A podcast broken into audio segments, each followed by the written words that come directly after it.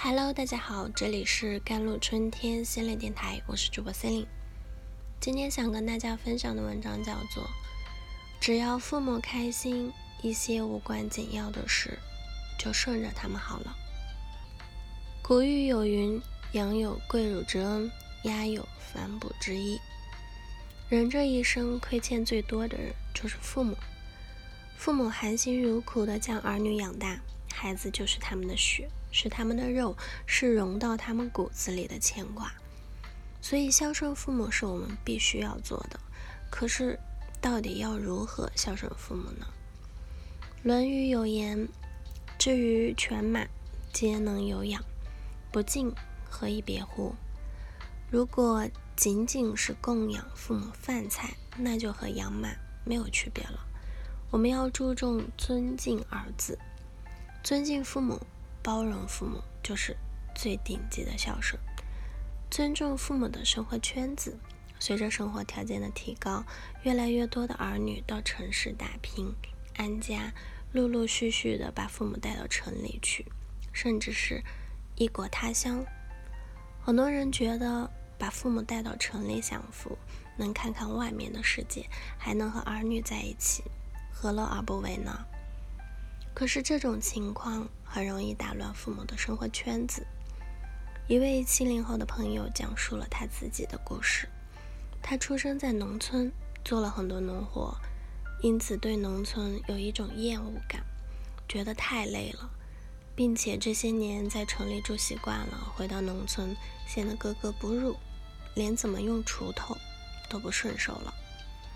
然而父母的人生。却恰好相反，他们大半辈子在农村，忽然住进城里，到处都是陌生。刚开始可能会很新鲜，可是当新鲜感过去了，就不知道要做什么了，显得无所事事。父母这代人总是闲不住的，又不喜欢跳广场舞、遛狗，于是他们便到小区里寻找一片土，种一点菜。本来是好意，却引起了物业和邻居的不满。上街捡垃圾放在家里，总是感觉不卫生，儿女会嫌弃。看着茫茫人海，父母却找不到一张熟悉的脸，非常无趣。毕竟他们希望有七大姑八大姨在一起拉家常，吵几句也行。那块土地，那栋老房子，他们一万个放不下。父母和儿女天天大眼瞪小眼，矛盾也不少，谁都不愉快。如果父母可以走动，有自己的生活圈，那就尊重他们的意愿，毕竟过得快乐更重要。包容不完美的父母。孔子曾经对他的学生说：“孝敬父母什么最难？色难。孝顺父母最难的是包容父母，不给父母脸色看。”而最好的孝就是包容父母，对父母和颜悦色，让父母心情舒畅。马东在《奇葩说》里谈及啊母亲，他说自己的母亲没事干的时候就喜欢看电视购物，有一次看着看着就被主持人给说动了。一款全鳄鱼皮最新款包包，原价是一万九千八，优惠价九百三，妈妈是觉得捡了个大便宜，非常高兴。当下就打电话订购了包包。其实大家都知道，这完全就是商家营销的手段。至于节日限定款，那更是吸引人的广告词。但马东并没有当着妈妈的面拆穿这个谎言，而是夸奖母亲眼光真好，买到好东西了。